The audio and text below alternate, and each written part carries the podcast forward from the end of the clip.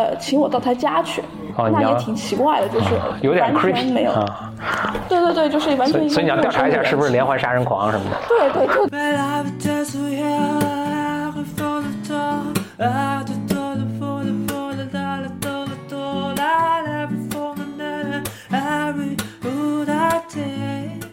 Welcome to another episode of Blow Your Mind。大家好，我是峰哥何峰。这次呢，我呃又邀请到了一位嘉宾，这也是我这个呃试图邀请很久的一位嘉宾了，是韵玲同学。来，韵玲跟大家打个招呼吧。大家好，我是韵玲。呃，韵玲跟我是这个多年的老朋友了，就早在我们工作的时候，后来我们读书的时候，都是，呃，一路这个呃，好像是我是尾随着韵玲的脚步，呃，就是包括以前一起做项目啊，什么一起读书啊。那韵玲这次我们，我知道你最近在做一些很很有趣的项目啊，咱们就从你现在开始做的项目开始聊起吧。我现在的身份是，我也不太说得清楚，可能是夹杂着电影制作人和。呃，纪录片策划人、导演的身份吧，一半的时间呢在参与。大家如果对电影熟悉的话，可能之前听说过啊，《Cities of Love》，具体来说就是《纽约我爱你》《巴黎我爱你》这些电影的系列片，在中国的一些制作的部分。哎，他们以前拍过也这个系列中也有那个《北京我爱你》吧，是吧？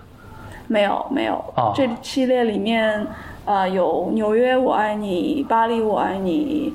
呃，里约热内卢的里约我爱你。然后，今年夏天正在拍摄的是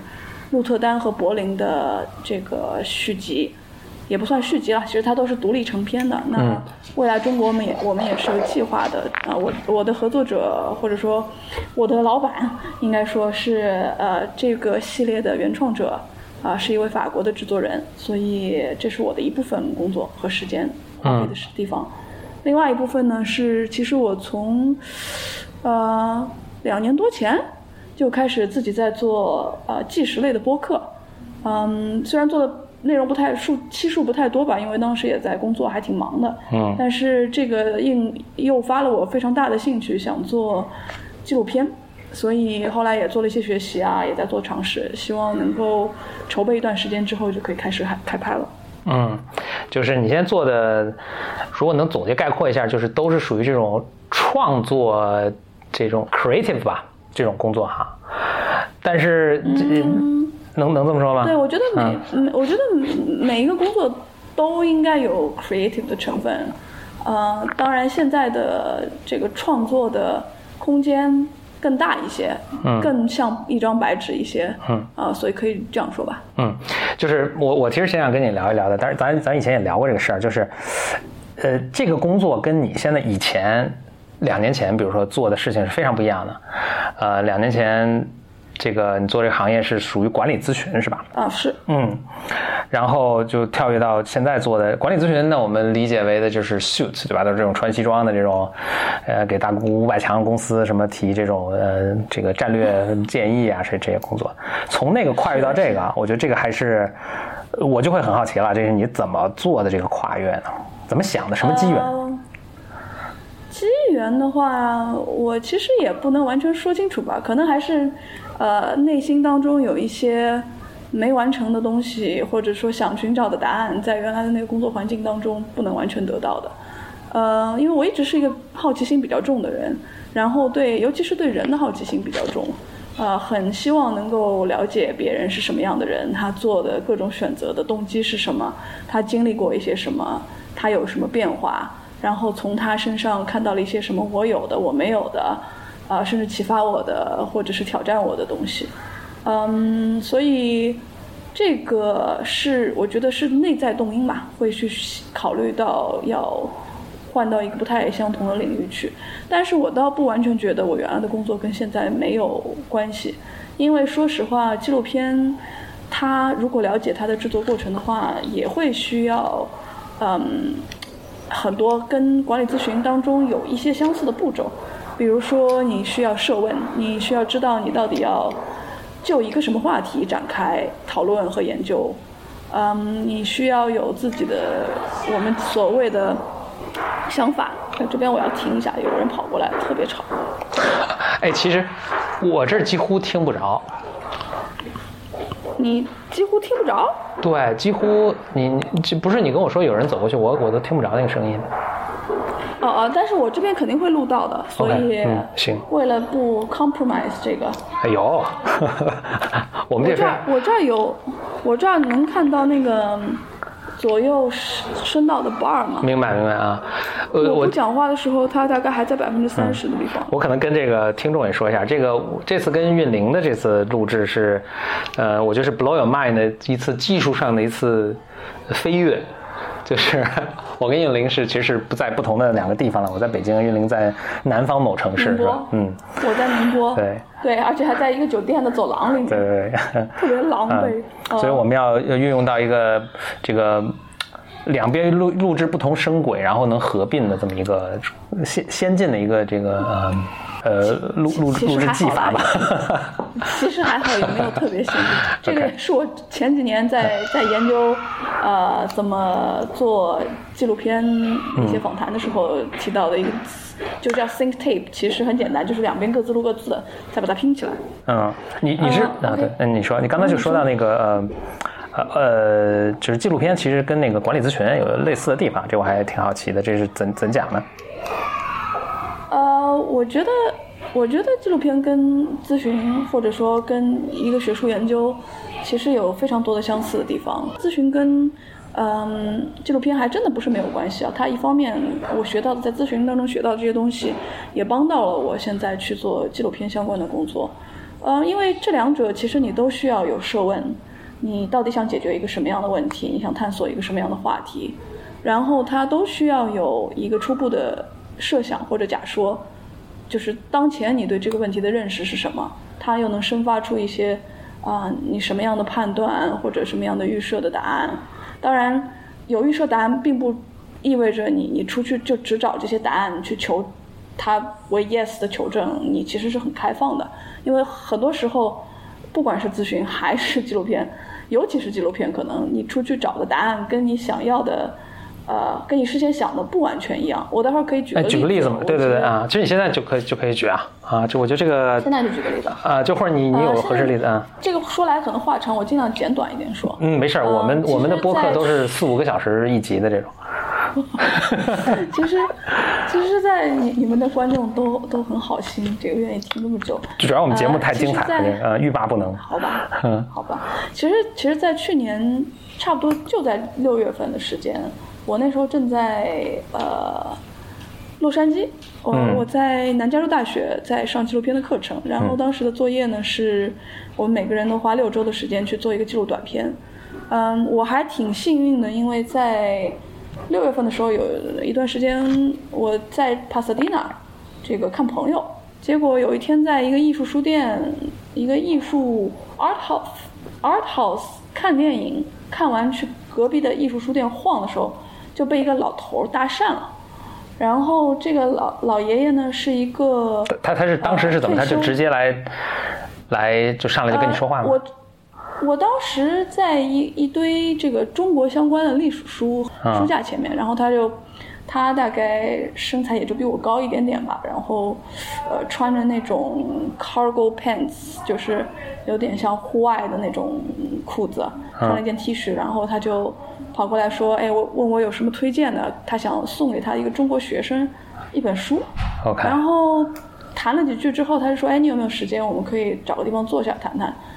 呃，那我就像我说的，我好奇心也挺重的。我觉得有个人愿意上来跟我搭讪，呃，好像还对中国有那么一点的兴趣。嗯这那可能不知道，我可能长着好人脸，经常被搭讪，也包括一些骗子啊什么的。但啊，不管怎么样，那个我们后来就在这书店二楼找了个地方坐下来，然后他就告诉我说，他是一个，嗯，加州大学那那个体系里面的某个分校的退休的 double E 的教授，电子工程的教授。啊，呃，然后呢，他开始非常热情的给我讲他的各种呃 passion。他现在最最重要的一个 passion 是他是一个素食主义者，然后他是一个呃这个人道主义者，他希望能够说服尽量多的世人去放弃肉食。啊，因为他会对环境、对健康、对经济有各方面各方面的损害，说了好久。然后我当时觉得，哎，这不是天赐的一个纪录片拍摄对象吗？因为居然在这个这个年纪还这么有活力，然后当当时多大了？七七十多？嗯，其实他那时候已经八十，还不知道八十一岁了。哇当时他是没好意思，他挺不好，就是他可能不想告诉我他的实际年龄了。我当时也不知道，是我是后来偷偷的拿着他给我的名字去那个美国的 White Page，我还花了十几块钱 做。为什么要花这十几块块钱去调查他？是因为他后来，呃，请我到他家去，哦那也挺奇怪的，就是有点完全 creepy 没有。啊，对对对，就是完全所以你要调查一下是不是连环杀人狂什么的。对对对对对，不要不要被失踪了。然后我调查了一下，呃，他他是八十，还不八十一了吧？然后那个呃，anyway，你觉得这个可能单枪匹马也不见得干得过你，所以你就欣然赴约。那那那也没，他跟我说他是跆拳道，不知道练到黑带还是什么，特别有趣的一个老爷爷。嗯这个当当时我觉得是天赐的一个拍摄机缘，一个那么有兴趣开放做我的这个纪录片的 subject 的，而且年纪非常大，但是精神矍铄，这个言辞犀利，逻辑非常的严谨啊、然后跟我从爱因斯坦讲到费曼，讲到这个 NASA，讲到他之前工作的这个 JPL 就是跟 NASA 等同的一个在加州理工的专门研究空气动力这种导弹发射，叫 Jet Propulsion Lab。对对对，很有名。这加加州的那个二二战的时候，好像很多什么武器都是在那儿发明的。对，就是他呃作为当时作为一个学者，也跟这些团体工作过一段时间嘛，然后讲了好多，嗯嗯，又讲到他的 passion，那当时我觉得挺感动的，因为他很容易的让我联想起我那时候刚刚过世不久的爷爷。啊、我自己的爷爷也是一个非常呃不服老的，有很多很多兴趣的，呃这个特别有活力的一个老人。嗯，然后，呃，这这我简简单说一下背景，因为我记得你当时跟我说是，就是其实你们作为这个课的一个呃毕业作业是吧？就每个人都得拍一个小纪录片，然后大家其实都在找这种被拍的对象，还挺难找的。嗯、特别外国人就可能更难找，人生地不熟。是是是嗯是是，因为这个作业就是每个人最后拍一个六到十分钟左右的片子。嗯嗯，然后因为美国其实拍片特别复杂，呃，特别是学校它也不是睁一眼闭一眼的。作为这个南加州，它属于一个好莱坞体系或者说这个美美式体系的学校吧，对各种公权私权都特别保护，所以基本上你要拍的任何个人都要得到他们亲自的许可，你要去的所有的场景。不管是私宅还是公共场地，甚至洛杉矶的大街上，你要拍，反正要出劲儿了，你都得那个许可。许可。对，哎，所以对一个大街上我问一下，那大街上就随便过一个路人，他脸都没看清，那我怎么，比如怎么去征得他许脸可？没看清，脸没看清不用，但是只要他在，比如说有人拍街头表演，啊然后会扫到观众，如果有观众是可以被识别出来的，就是他脸比较清晰，这个镜头时间也有几秒钟的话，你就需要上去给他签一个 release。哦，所以那你比如你上街拍的时候，你的带一摞这种 release，就得凡是对当时能逮得着的全签一遍，因为你事后肯定也找不着他了嘛。是的，是的，是的。啊当然我，我相信你，如果是 guerrilla style，你最后拍了、播了，你你没找人签，呃，也不见得追究真的会啊有问题。但是如果你把这个片子要卖给，比如说任何发行单位，或者是要去电影节的话，呃，别人第一是要看到你的各种各样的这个呃拍摄许可的，嗯，第二是你可能如果没有许可，事后可能会有法律纠纷的，哎，反正就是明白明白资本主义嗯国家嘛，嗯就是复杂。对，我再我再补充一下，就是因为我我考虑到我们可能观众对这也不这个好莱坞系统也不熟悉，就是你所在的这个南加州大学就 USC 对吧？你你更了解，当然补充了，但我知道是等于是好莱坞这套电影系统里面的这个人才的输出库，基本上是是吧？呃，加州有三个学校都算是电影专业比较可能知名的 UCLA 可能也算一。个，对，UCLA 还有一个叫 AFI 的 American Film Institute，嗯，呃，呃，也是一个输出人才的学校吧。嗯嗯这三个都算。对，相当于好莱坞的这种西点军校，所以等于就是，我我我听说啊，就是你想在好莱坞这个发展事业呢，基本上如果能从 USC 毕业，基那你的这个师哥师姐们那就好一路全是校友，基本上就基本上就跟如果想创业去读了 Stanford 差不多。有一点像，有一点像。嗯嗯，对，所以这个岳灵也去读了，嗯不过我这个是演技，这个真的要读一个电影专业，至少两到三年的时间。啊啊，那个学位叫做呃 Master of Fine Arts 吧，MFA。嗯我这属于暑期的专门针对纪录片的一个学习，所以，嗯，只能算见识了一下，并没有真的去融进这个体系里面不。管怎么样也沾了点仙气儿。可以，可以这么说吧。对，所以 OK 嗯行嗯，老所以这老爷爷你就打算就拍他了是吧？对，我觉得为什么要说老这老爷爷？最回到前面是说，你有一个问题，你想去找答案，然后你的假设可能跟你啊对找到答案不一致嘛。哇，这理工科思维太这个太清晰了，这个这个思维还能找回去。我刚才说了，不然这个无轨电车开太远了。我先回一下，嗯那个当然，我当时找老爷爷拍，我是觉得我要非常受启发的，很能感染人的，老有所为的这么一个老先生。嗯后来拍着拍着发现，呃，其实人是很复杂的，就是。嗯，他有他的这一面特别让我感动，但是他也有很多他的困扰，包括他的孤独啊，包括他和他家人的疏离啊，包括他很多的方面挺偏执的啊，然后可能呃去做素食或者说环保，呃，这个也不是环保人道主义的这这些事情，嗯，怎么说呢？就是含包含了很多很多他的个人特质和人性在里面。嗯，从一个面看非常伟大，但从另外一个面看又会觉得，呃，你是不是真的是自己在作呢？就是这是不是只是一个表象，深层着埋着很多其他的，呃，背后的这个动机或者说是诉求呢？所以有一度我我还觉得这个挺挺难受的，就是就是挺难受的，因为而且呃跟纪录片对象很容易发生一些呃个人边界的模糊。嗯，就是比如说最近那个、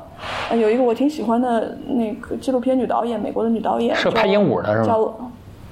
不是拍鹦鹉，就是叫 Laura Poitras，是啊拍了斯诺登的。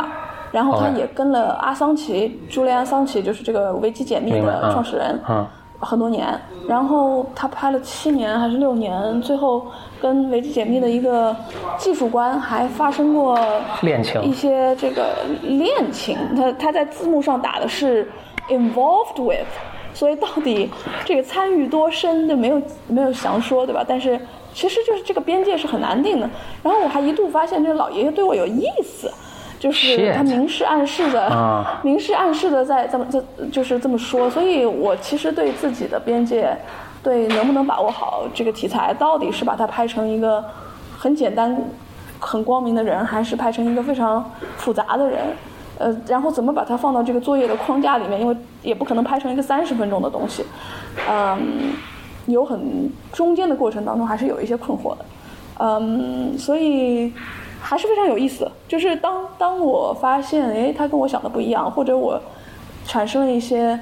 犹豫、紧张、怀疑、厌弃的这种情绪的时候，这个对我来说都是一个很好的了解自己的材料。到底是外界有什么样的刺激啊、能让我会产生这样的反应？然后等这一段情绪或者是这段过去了之后，再回顾一下又有什么体味？这这个是我觉得做计时的东西对我来说最有收获的一点，因为它毕竟不是完全的一个虚构的输出，然后把它呃那个表现出来，它是一个跟真实世界几乎是实时互动的过程。啊、所以非常有趣。那所以做咨询和做纪录片，当然我不想他们两个说成是完全一样的了，但是有很多部分其实是类似的，啊、因为都是一种创作，只不过咨询最后可能是一个更收敛的呃工作方式吧，因为最后它要落成一个给客户的建议，而纪录片你可以有很多很多种形式，最后变成成品。嗯，每一种都可以有它的表现力和意义和特别的地方。嗯，有有关这个咨询跟纪录片啊，这个我我的这这这他们异同之处啊，等会儿还想追问一下。但我先做一个小的这个注解啊，就是，呃，我跟玉宁在这里说这个咨询，因为听我们的观众呢，很多人都是听的很多是心理咨询啊。但我们刚才说这个咨询呢，不是心理咨询，是管理咨询。管理咨询就是，比如像麦肯锡呀、贝恩啊、什么 BCG 这些公司呢，在做的是商业上的一个一个呃一个服务啊，跟我们这个以前这个。Blow Your Mind 的这个这说到的这个咨询还不一样，哎，不过岳玲，我想再问一下那个，就还就纪录片这个事儿追问一下，就你这个作业最后做出来是你拍摄花了多长时间？呃，因为这个是一个学校的规定时间的规定动作，它要用学校提供的机器等等各方面有限制剪辑的时间，所以所以拍摄其实也就一两周吧，嗯，然后。就等于六周当中，两周在做呃 pre-production 前期制作在准备，嗯，两周是拍摄，然后两周是剪辑这样子，嗯，所以这个跟那个，你你说，一一般像一个纪录片，我们所谓的拍摄比，就是说最后成片的时长，嗯，呃，和你拍摄的时间，呃原原素材的这个比例，呃，或者说倒过来那个比例应该是。可能从四十到一百都有，取决于你是一个多么多么喜欢囤材料的人。嗯，所以差不多是这样。你可以想象，我拍了最后一这个片子是十一分钟。嗯，所以素材有多少？所以，比如乘乘一百的话，那就是你拍了呃一千多分钟，就是十几个小时了，应该是。嗯，对，应该没有，应该没有这么多。我没有拍这么多，我估计我我的比例更接近四五十。嗯。所以这个四十的比例也解释一下，就是说我拍了，比如说四十分钟的这个素材，最后可能只有一分钟能用，嗯。呃，最后一分钟被选用，不是一分钟能用，因为其他很多材料可能也挺好，时间可能没有对，它可能没有最最终进到这个故事的给观众呈现的镜头里面，但是它帮助我了解了这个故事背后的东西，帮助我去精炼了。当然也不排除有有一些东西就是太废了，嗯，啊，可能这个镜头是晃的呀，是收音不太好啊，是，特别是这些初期的一些初学者的错误，嗯，但大部分时间还是因为。他最后只是因为这个，呃，怎怎么说呢？导演或或者剪辑的选择没有被选进去。是，呃，就作为一个对比啊，就是比如说《Blow Your Mind》播客的这个选入的比呢，一般是一点一比一左右。呃，或者是一点一点零零二比一，你看你这多么粗制滥造了。不是我，哎，这个就不深挖了啊。那个，不解释。哎，那回到是，但是就这个的纪录片的制作过程，其实跟我们，比如跟你现在做的和跟我以前见过的一些纪录片制作制作还挺不一样的。我我以前看过的是，这一个哥们儿就是节衣缩食，然后拍某一个事件或者拍某一个人，可能拍了两三年。嗯，呃，包括最后，其实他都不知道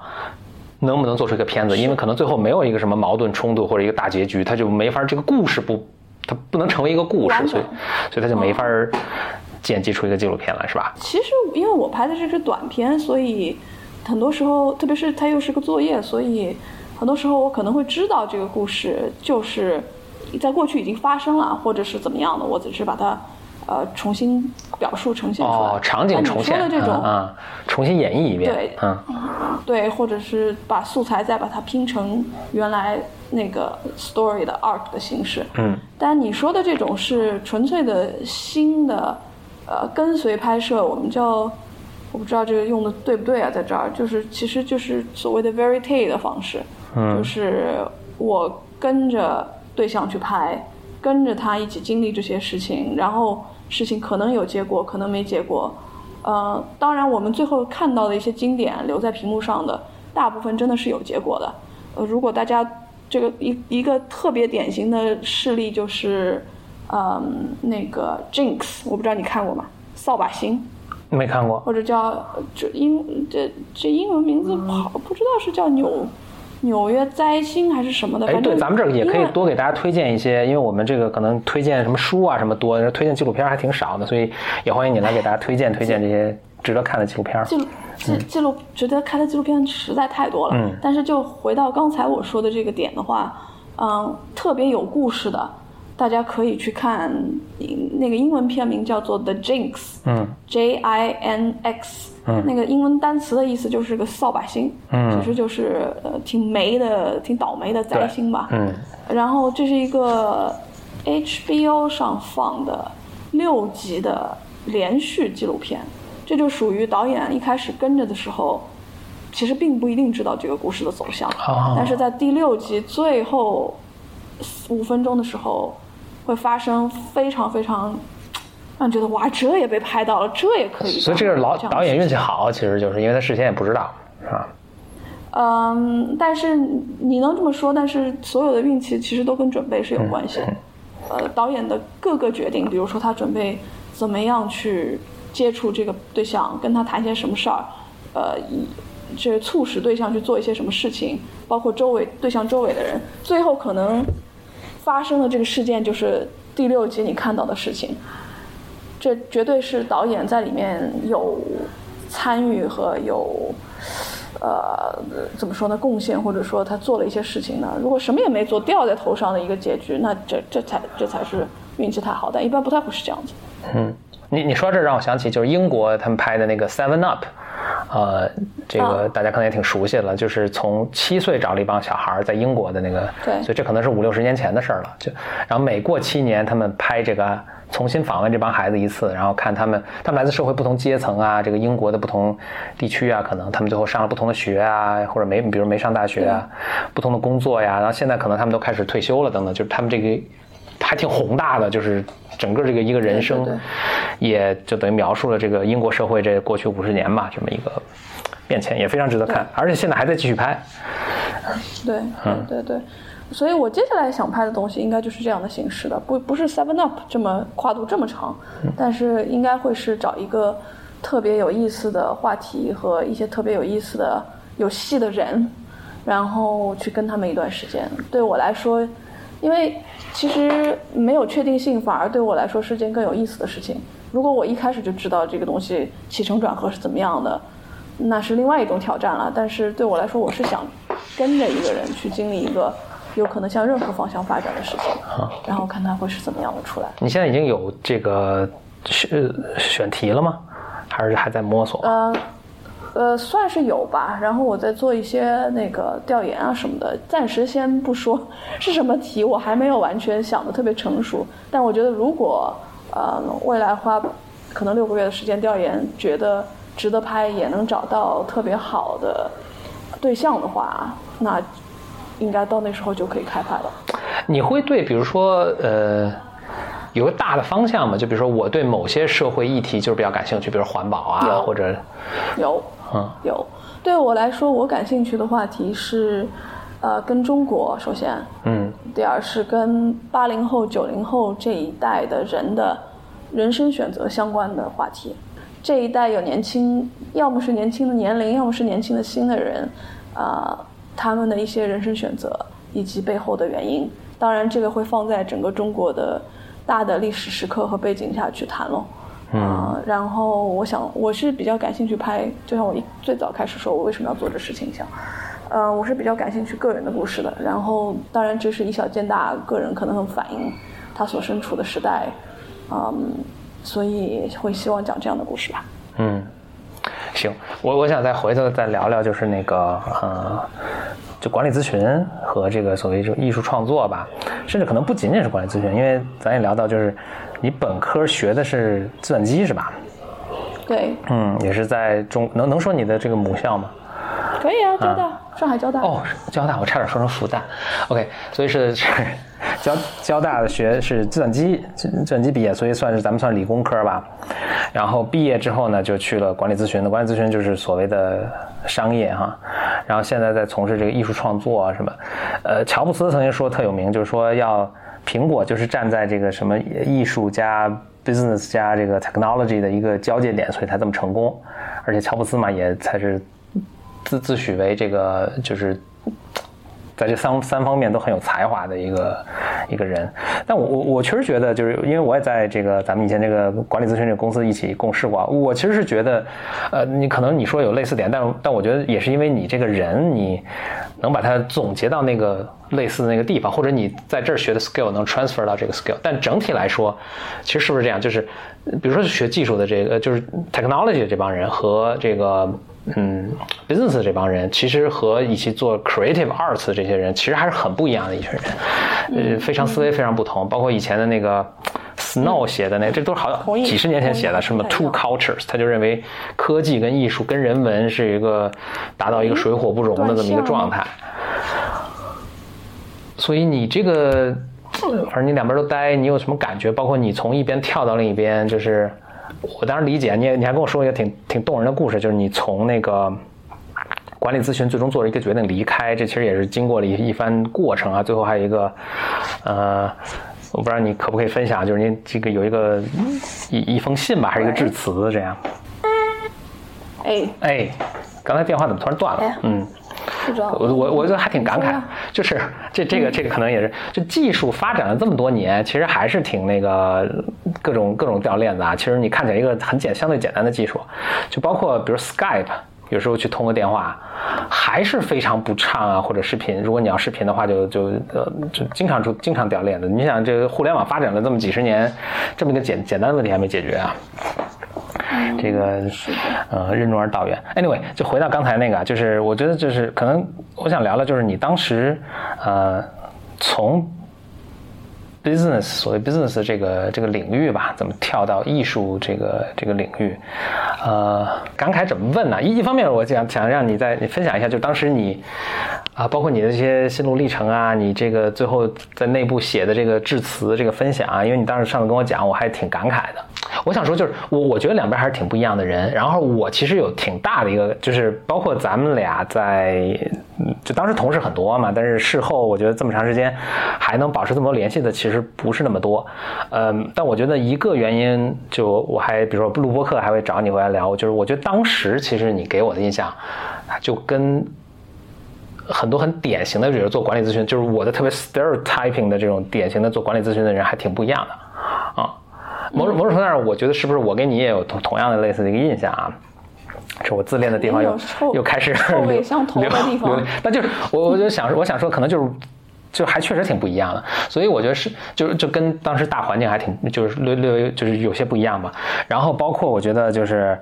你之后的这个职业的选择，包括比如我之后的这个职业选择，我觉得也确实跟典型的你说 stereotypical 的这个这个管理咨询的人的这个职业发展，就是还是有不一样的地方，啊，嗯，所以所以我还是觉得就是可能是你这个人的不同，但是我觉得很有趣的就是你当时学的是其实 technology，后来又到 business，就是是怎么最后发现你的这个 true calling 的？如果你觉得现在这个是你的 true calling 的话。嗯，其实，在两年前的时候，我有一阵做咨询，可能做到了一个瓶颈吧。嗯，就是觉得我的成长变慢了，然后好像扔过来的问题已经没有像之前能激发我那么大的兴趣了。嗯，然后那段时间我还挺挺痛苦的，就挺难受的，觉得想要找找再有一点意思一点的事情，但到底是什么呢？然后那一段时间，我好像正好是报了一个，呃，报了一个一个 outdoor 的这个户外旅行，一个人跑去跟一群不认识的人到日本去走这个中山道，就是他们以前呃京都和东京之间的一条路，还爬了一个大火山什么的。嗯，在这条这条路上呢，我就开始写我的朋友圈。那个时候也不知道为什么，反正就想起我，我想写一个系列叫做《My Kind of Heroes》，就是我所认为的是我个人的崇拜的英雄的人。嗯。然后就写了，就就拍脑袋写了九个人，然后这九个人里面有好几个其实都是做或者是新闻类，或者是呃综艺谈话，但是带有新闻色彩的。嗯，能举个例子吗？这九个人中？嗯，比如说。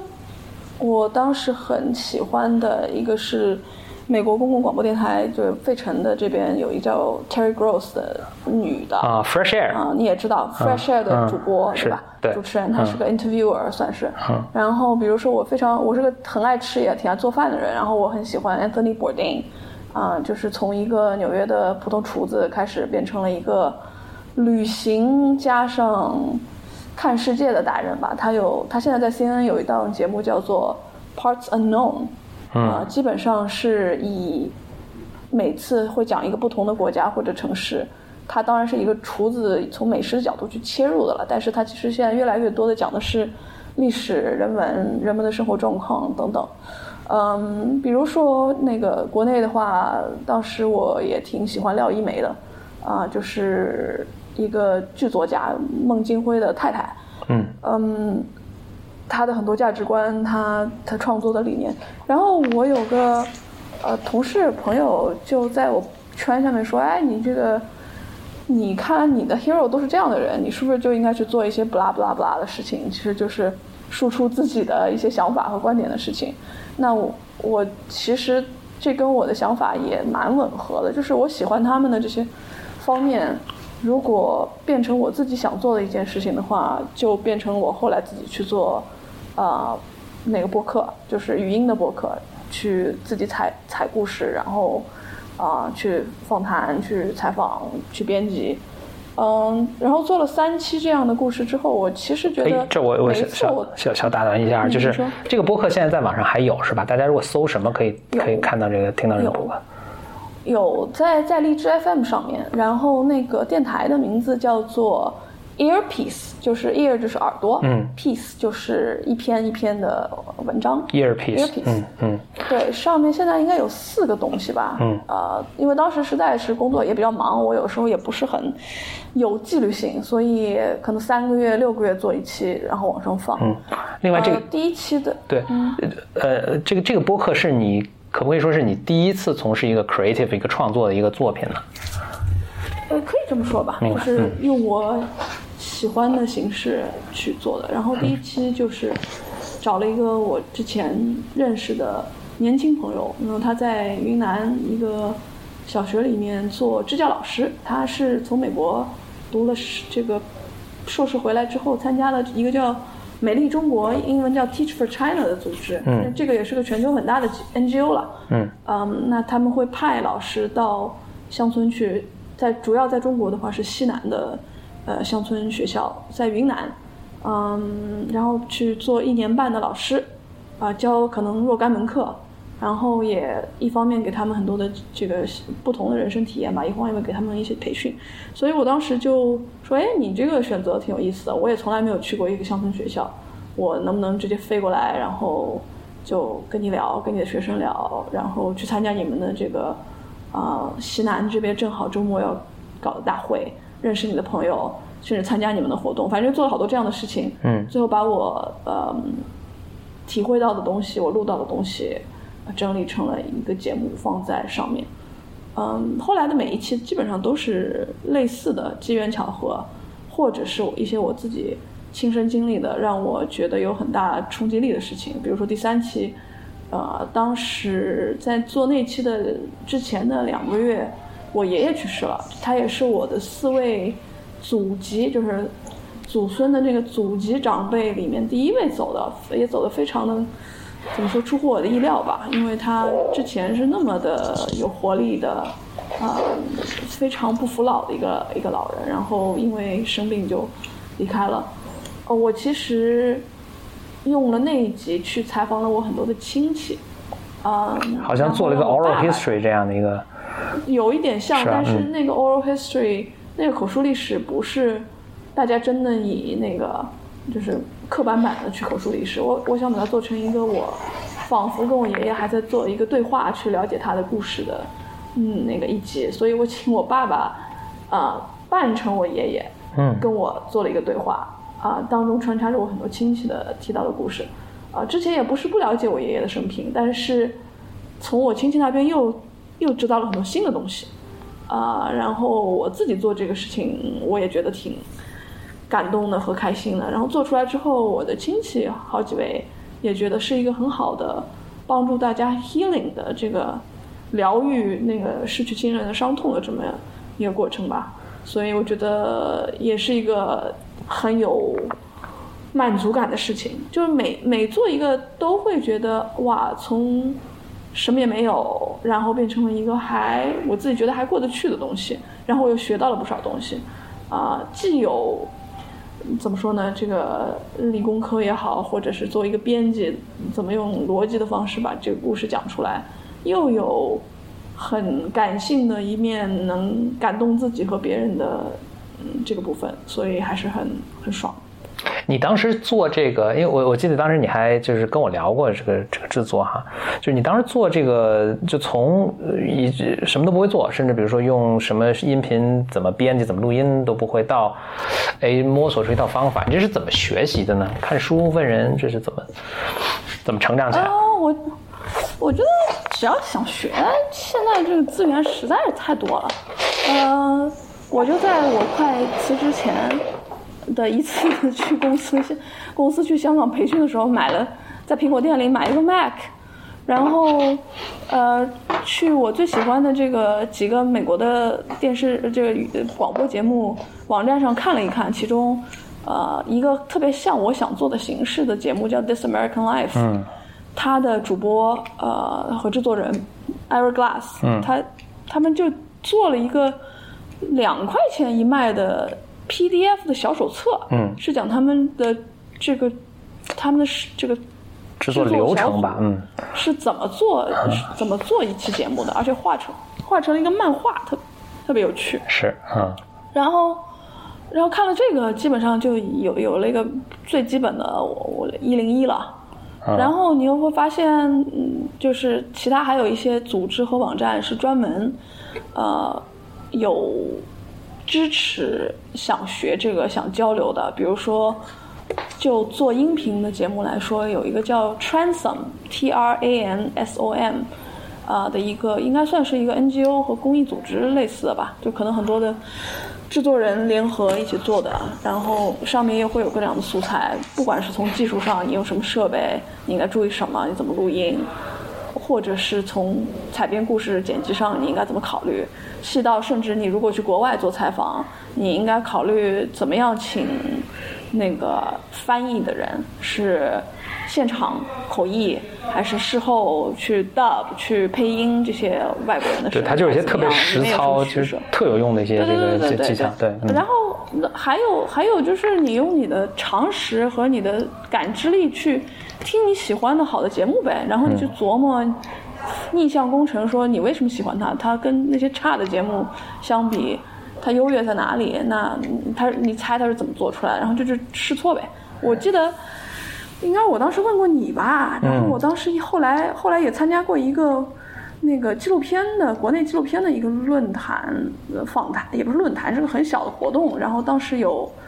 有有几位呃挺好的女导演在那边，我问大家说这个这问了半天说嗯你有什么建议之类的，所有人建议都是那你就去做吧，嗯，就所以我觉得去做就是最好的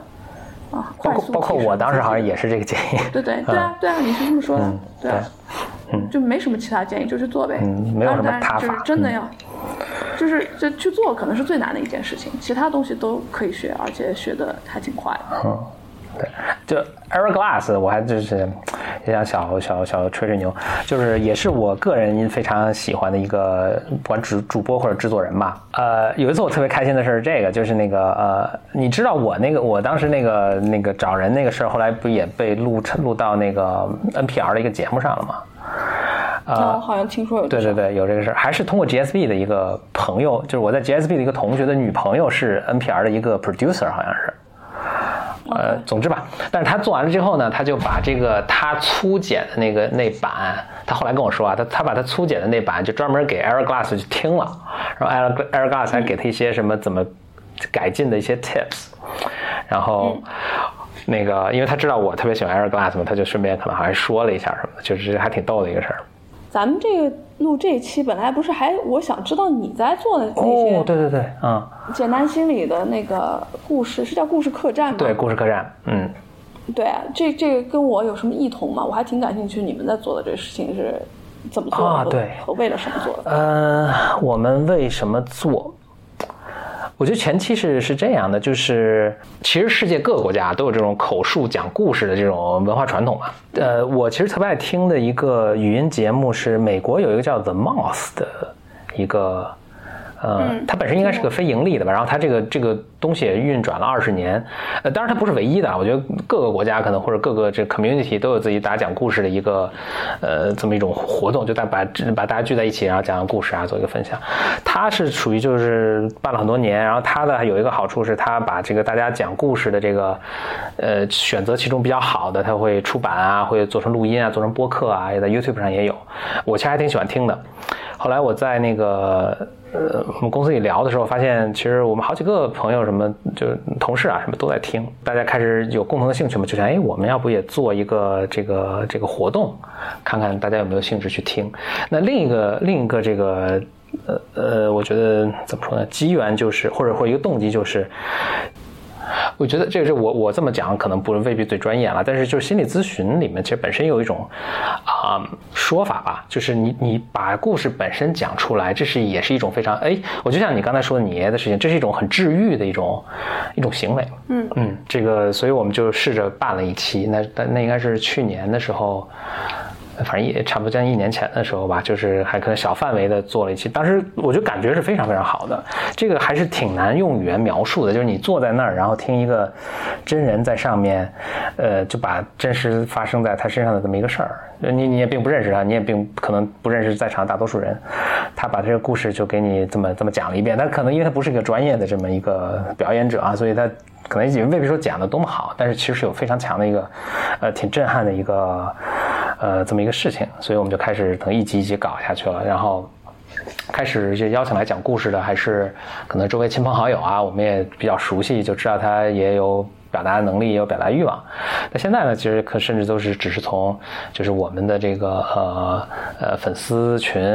反正我们就发出个帖子，然后大家就会来报名。然后我们现在还多了一个环节，就是大家在讲完故事之后，其实你在听这个讲故事的之听听了别人的故事之后，呃。你自己其实有一个很强烈的，会有一个很强烈的分享的冲动，所以我们其实每次还多会多一个环节，就是大家会呃，就现场大家变成小组，大家在这个小组内做一个可能不算一个小讨论，就个人的一个小分享，我也觉得是非常就其实非常有趣。就是我在分享的时候，就我我我每次都参加啊，比如我在那个组里，呃，有些人是我很熟悉的人，可能是同事或者多年的朋友了，那当然有很多是陌生的人，嗯。我以前参加这个组的时候，都完全不知道会发生什么。但我后来，比如说，我会想，哎，是不是每个人都，比如说有事情愿意讲，或者他呃，他能表达比较好，呃，或者这个人我很熟悉了，他还会讲出一些什么我不知道的东西。到后来就发现，其实每个人都都特别能让你意外。就是你哪怕再熟悉这个人，你会听到他讲的非常，你你对他的了解就会有一个很大的一个变化。呃，然后这个另外就是几乎每个人都是有非常强的一个分享的一个一个欲望吧，呃，所以回过头来就是比如说 The Moth 这种活动，我觉得在美国反正也很多人很喜欢，然后我们做的活动也做的挺好，然后大家参与完之后呢，也都觉得还挺挺神奇的一个体验。我觉得这确实是可能在日常生活中，呃，我们早九晚五的工作，然后这种周末这种。这种有各种，比如看电影啊，或者去吃饭这种娱乐的机会，但其实他没有给你一个去表达的一个一个机会。嗯嗯嗯，而且怎么说呢？当面说，然后带着情绪的说，充分调动各种感官去说。嗯，跟去写个什么，发个什么朋友圈啊，拍个自拍啊，这个的深度。调动你的这个神经脑脑细胞的程度是完全不一样的，所以你说的这种最后的体验不同是很有可能。我其实是一直就是很喜欢这种做活动讲故事分享啊，或者我自己做播客啊这种这种东西，呃。一直就有很强烈这种表达的欲望，我也不知道这种东西是它是与生俱来的，还是怎么？为什么我就觉得我有什么特别特殊的东西要去说？也还是回到 Eric Glass，我记得他当时说的这个，他当时说过这个他入行的这个事儿嘛，他就说：“哎，你们这，我记得他是对一帮中学生说的，就说：哎，你们这帮孩子想入行，你们你们凡是想进入成为这创。”创作者的这个行业的，不管你是想去拍照，还是想去写文章，还是想去什么录播课啊，或者去呃做电台等等，你都是因为看到现在呃世界上的这些作品，你觉得说我能做得更好。呃，当然，你刚一进去的时候，其实你是做，就他那段话还挺有名的，就是你刚一进去肯定做的不好，然后你要去做好多作品之后，呃，积沙成塔之后，然后你这个作品才能逐渐提高，提高到你，呃，你觉得自己满意的那个，呃，那个程度，嗯，所以我觉得我推动我的一个动机啊，就是也是我我看现在。这些是虽然我并不是一个专业的去创创作创作的人，但是我看现在外面的有的这些东西，我是觉得哇天，真是好像我也能做得更好，所以就有一个很强烈的一个动机想去想去把这种东西表达出来。动机可能不一样，对我来说，我倒不是觉得我做能比他们强，所以我想做。对我来说，就是挺挺天然的。呃，我因为我觉得从无到有和从混沌到不一定清晰吧，但是至少是呃。具象是一个很有意思的过程，嗯，以前可能这种过程我投射在了做咨询案例上面，或者我投射在了学校的一一个什么课题命题上面，啊，但后来就把它投射在了一个更加创作空间更加更加更加大的自主性更加强的，没有什么特别客观的标准的这么一个。空间上面，嗯，所以可能只是挪了个场地吧，但是原动力是很像的。所以你比如说你在上学的时候学计算机的那段时间，和你到后来工作那段时间，其实你并没有一个想去就是从事这种创作的一个冲动。没有，我觉得我当时我自己消化消费的这类的内容本身也很少。我其实很奇怪，很多人因为我现在看很多很多书，然后也。啊，会去看很多很多的这个内容啊，电影啊，什么那个听东西啊，什么都有可能。我估计如果要排一下那个百分级 percentile 的话，可能是同龄人非常靠前的。嗯。但是很多很多人就问过我说：“哎，你是从从什么时候开始的？你为什么会喜欢这些东西啊？什么的？”其实对我来说，这个启蒙是很晚的。我真的开始好好的看书。大概是高中快结束的时候的事情吧。啊，这不算晚了。挺晚的，就是对，就是后面当然就一发不可收拾了，因为觉得真的好像走进了个什么水帘洞的感觉。但是一开始的时候，世界还挺小的吧，挺狭窄的。嗯，但是那个动力在那儿的原因是，我爸妈其实从小就特别放任我，就是放任的意思是。基本上各种决定他们都由我做，他们负责的事情只是在他们力所能及的范围内带我开开眼界，也没有什么期待和要求。就是你上哪儿看了件什么新鲜的事儿，或者做了件什么新鲜事儿，哎，你觉得好玩吧？你那你就想做就做，不想做就算了，就就这样子。所以我做了好多三脚猫的事情，但是可能这些事情，呃，都慢慢的种下了种子，变成了一个好奇心的合集吧。然后，在某一天，当这一个种子发芽的时候，就射向了四面八方，这样长出了一盆乱草。嗯，所以，所以你现在，呃，你刚说你现在 consume 的这个内容还挺多，这这些基本上就是是说是在纪录片或者是 fiction 这个范畴内的。呃，都有，呃。都有。我以书来说的话，我自己也看过，回顾过一下我自己喜欢什么类的书。呃，非常喜欢历史，尤其是近现代史。呃，尤其是跟一些呃纷争、战争有关的内容，呃，或者说跟文明的一些变迁有关的内容。呃，我也喜欢嗯各种人物传记，讲人的事情的，各种各样的人，什么人都可以。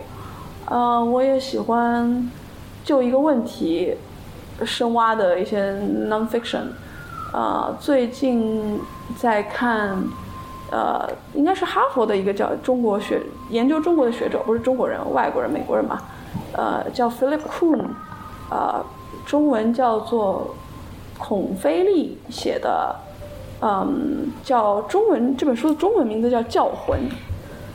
呃，是讲。乾隆年间，乾隆盛世到来之前，在中国江南地区十几个省，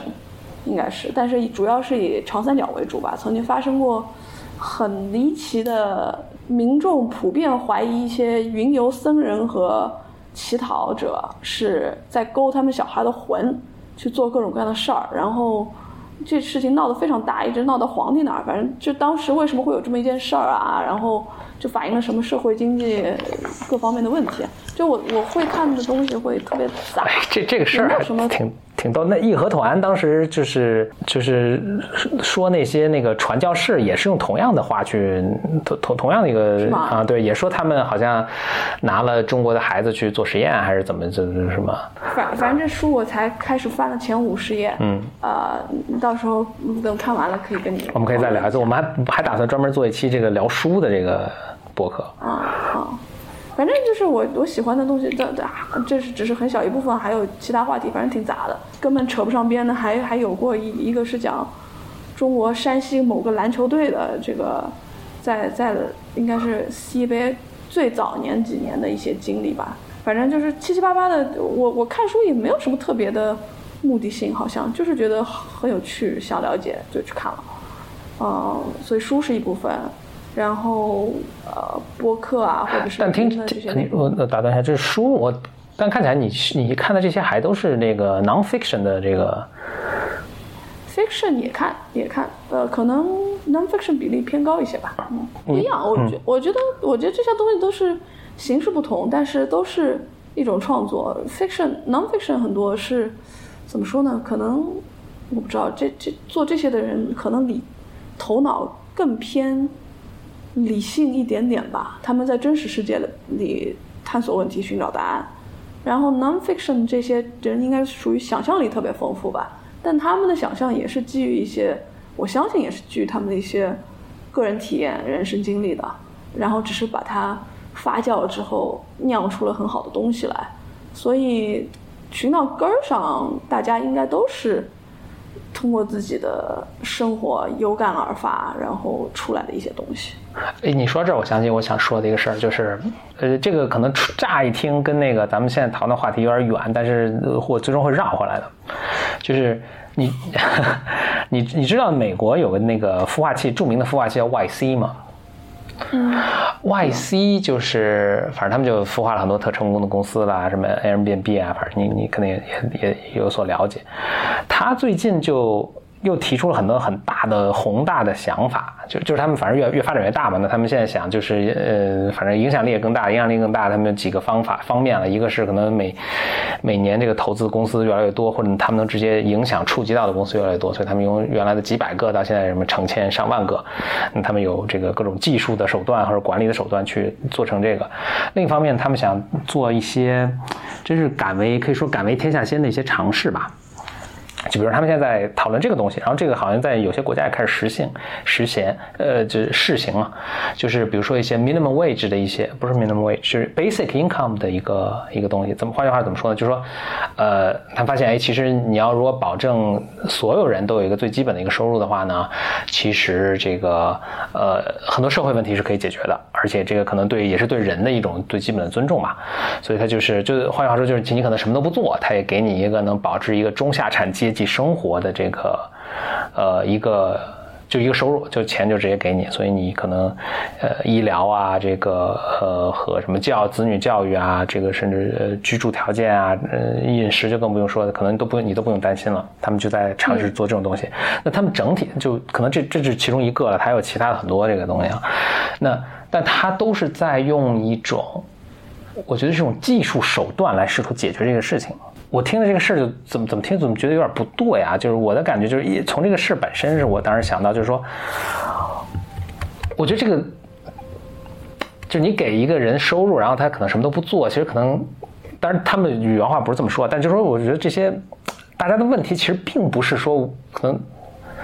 不仅仅是一个收入的问题啊，其实他这个人是没法不做事情的，嗯，这是一个很痛苦的一个状态，就是。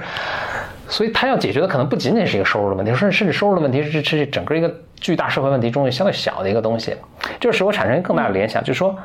呃，当然也许 Y C 可能就没他就没 set out to 解决这个整个问题，他可能只是想解决一个 pieces，但我就突然有种强烈的感觉，就是说，可能他们的想法已经到了一个技术的一个局限了，就是他再往下做，其实不是要通过技术的这些东西去解决这些问题了，是要通过，比如 storytelling 啊，比如说人文的这些东西啊，呃，因为人文对，所以所以我我本身是。我我不太确定，我现在把这个刚才我的想法描述特别好啊，但是我是本来我也是本科学数学的，所以也是理工科出来，就是也有一种曾经有一度有一种技术至上的这个呃信仰吧，就是觉得技术是可以解决这一切问题的。那我现在这是可能也是因为心理方面的创业，然后也是看的书越来越多，我现在越来越发现，其实大家需要的或者技术是很难去解决这些问题的，嗯。所以是需要，比如说，为什么特别感兴趣你做这些事情，就是就是 documentary，它这个纪录片它本身也是一个 storytelling，然后通过这些东西教会了或者让我们理解到了什么东西，这个是特别特别重要的，是所以这是我们接下来，呃，可能我再往后我会特别想在这个地方有些做些事情的一个一个一个方向吧。嗯嗯，我觉得技术跟科技跟人们肯定是不能不是，我其实挺从以前高晓松说过的一一些话，就是这两个东西可能是交替往前走的，嗯，不一定会同每个时刻都在齐头并进，但是肯定是要互相的这个呃扶持着往前走，才能平稳的推进人类社会的。任何一个轮子走太快，都要翻车的。嗯。哎，在我我其实想想着问追追问一个这个，就是我记得你以前跟我跟我说过，就是说中国特别需要那种有 taste 的，我不忘记原话了，就是 taste 比较好的 producer。嗯啊，这个你能讲讲吗？因为中国以电影产业来说，或者是现在新兴的这些内容产业来说，它它都挺新的。电影虽然早有了中国，但是另外世界最多电影院行业在中国。屏幕，屏幕量最大。对对对，但但但是电影作为一个产业，最近又重新开始火起来。当然，最近又开始有点冷了，但是这这这也就是十十来年的事儿。呃，其他的一些内容，比如说什么播客啊，那些更加不要说了。嗯，我觉得制作人在里面是有一个很重要的作用的。他其实是，嗯，最他是在在在产品和。嗯，创作之间的一个人吧，呃，或者说是在商业和创作之间的一个人吧，呃，就是如果是没有制作人，纯粹是创作者本身去做的话，那个更多的是作者型的内容，那他必定是会有相当的一部分是非常小众的，就是因为他作者型的内容，他不介意他。不像其他的作品那样介意有多少的读者，他只是想更多的是想自我表达。这个，嗯，咱们还有个专门的外文词儿，对吧？叫 author 怎么怎么地，这个是。那能说制作人的角色是说 OK，你这个作品它的商业价值也要能够体现有足够多的受众。我觉得，我觉得商业不商业放在一边，当然制作人很多时候是跟商业沾边的，但是更多的是制作人，我觉得像一个。把作者引向受众的这么一个人，如果是一个不关心有没有受众、纯粹自我表达的作者，他不需要制作人。但是如果他是希望能够在疯狂的创作过过程当中有一个人给他稍微引引路，或者是保持他的神经正常的，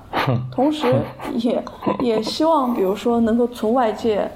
啊得到一些资源来支持他的，那时候这个时候。的制作人就挺重要的，嗯，而偏偏现在我觉得中国还是非常非常稀缺这一类的人才，就是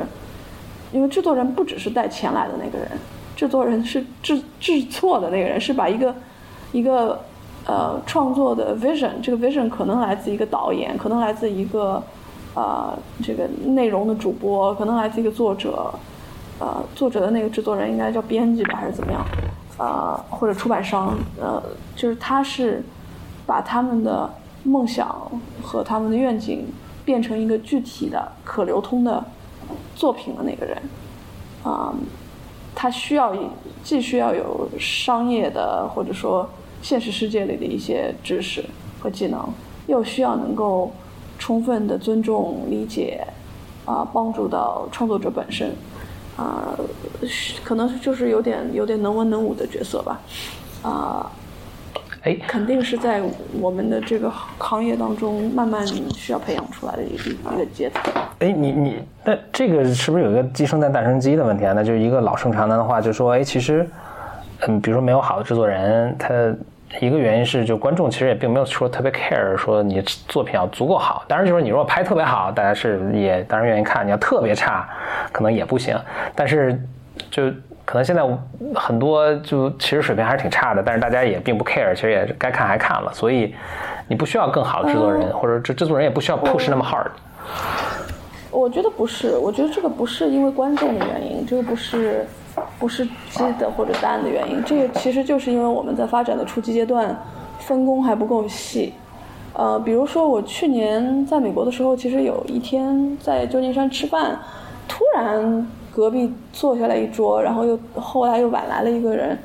是这个话剧的导演赖声川。嗯。然后他当时正好在旧金山，呃，导那个歌剧版的《红楼梦》，然后我们就开始聊天了。嗯他还聊的挺多，其中一个话题就是说，他觉得在中国话剧舞台，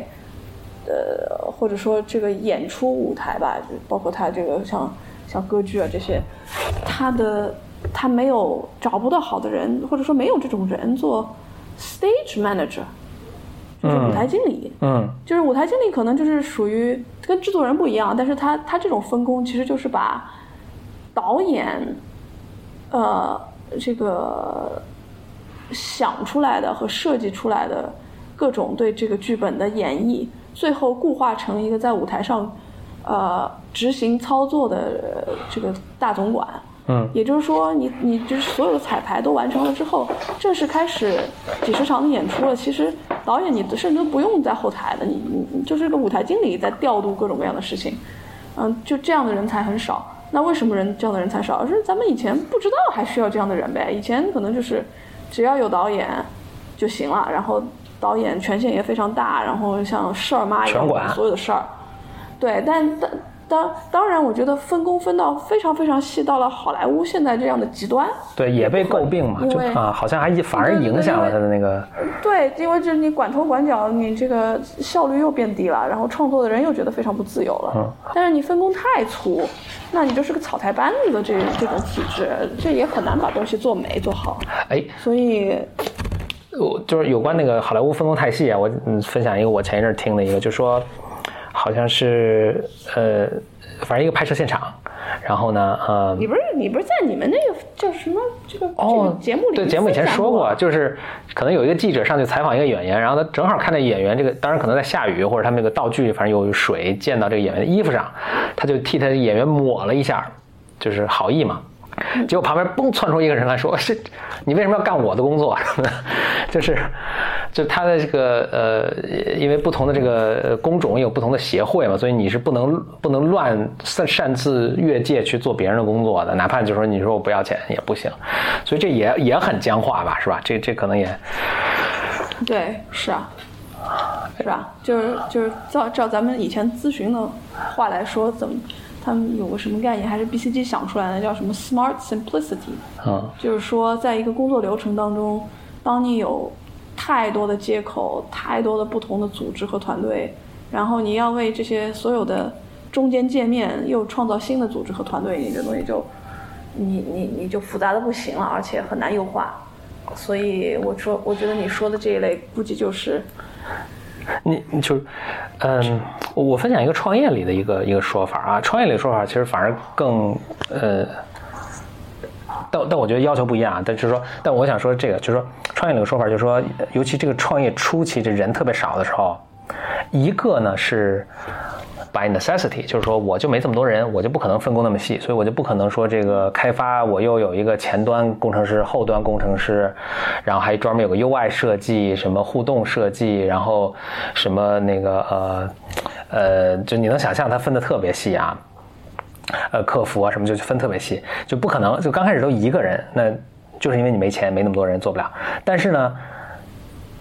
即使你有钱有那么多人，你可能也并不想去做这个事儿，是为什么？就是 Paul Graham，就是 YC 的那个创始人，他说了一句话，我觉得特别好。他说，当一个人能够把整个这个项目全在他一个人脑子里装着的时候，他能制作出来的东西是那种你你一个很大公司把这个环节分特别细的那种协调性啊，和那种呃就转化成这个艺术作品，就是那种美感，它是是不可相比的。嗯，所以我就，当然我我就能想到，就比如说你要去拍一个电影，或者你要去拍一个这个呃话剧演出，你可能是不可能一个人把这个东西全部装在脑子里，就是说整个舞台灯光、什么化呃服装、什么这个拍摄、录音什么，你这个是全装在你脑子里的。但是嗯，所以我可能我想挑战一下，就是说这个东西现在分这么细，尤其。在中国这种情况下分那么细，是因为分就是我们这个专业人才不够，然后这个工种分的不够细影响的吗？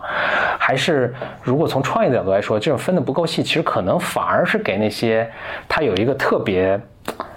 独特 specific 的一个 vision 的那些人，给他一个更大的一个空间呢？给他更多的自由和权利呢？问题是，咱们这儿现在有你说的这么多的这样的，就多面打，什么都能 hold 住的这个人。对啊，我觉得，我觉得，就如果如果是咱这儿都是对吧？虽然没有做很多年，也没攒下太多经验，但每一个都是先人，然后他们能把一切都干了，那是一回事儿。但实际情况不是这样的呀，每个行业、每个工种都在都是新学的，在学的。所以我的判断就是，现在还没有 professionalize，没有到，就是大家做东西不够专业。对对对，就是不够专精。你你也可以看到，呃，你所在的行业，你也能看到，有些开始做分工的，他的 producer，他的制作人，他也不专业，对吧？嗯。他他也会给你很多傻叉的建议。啊，当然因人而异了，专业不专业，但是，总之大家都在学习吧。我觉得这是一个过程。我可能现在也很不专业，不知道，一直一路上都听到后面有江南丝竹的声音，实在是不好意思。我在一个酒店的走廊里面，希望没有特别影响到这期的这个听赏体验。嗯。好，那就呃，谢谢韵玲做客这个 Blow Your Mind 的这个节目啊，以后韵玲可能还会啊频繁出现了。另外呢，就最后提醒大家一下，就是 Blow Your Mind 我们有这个呃听友群，然后想入群的话呢，就在 Blow Your Mind 的这个节目下面的文字说明部分呢，就有这个入群的是呃链接和这个 instructions。OK，那就呃谢谢大家，嗯，很高兴上了这期节目，好，嗯，拜拜。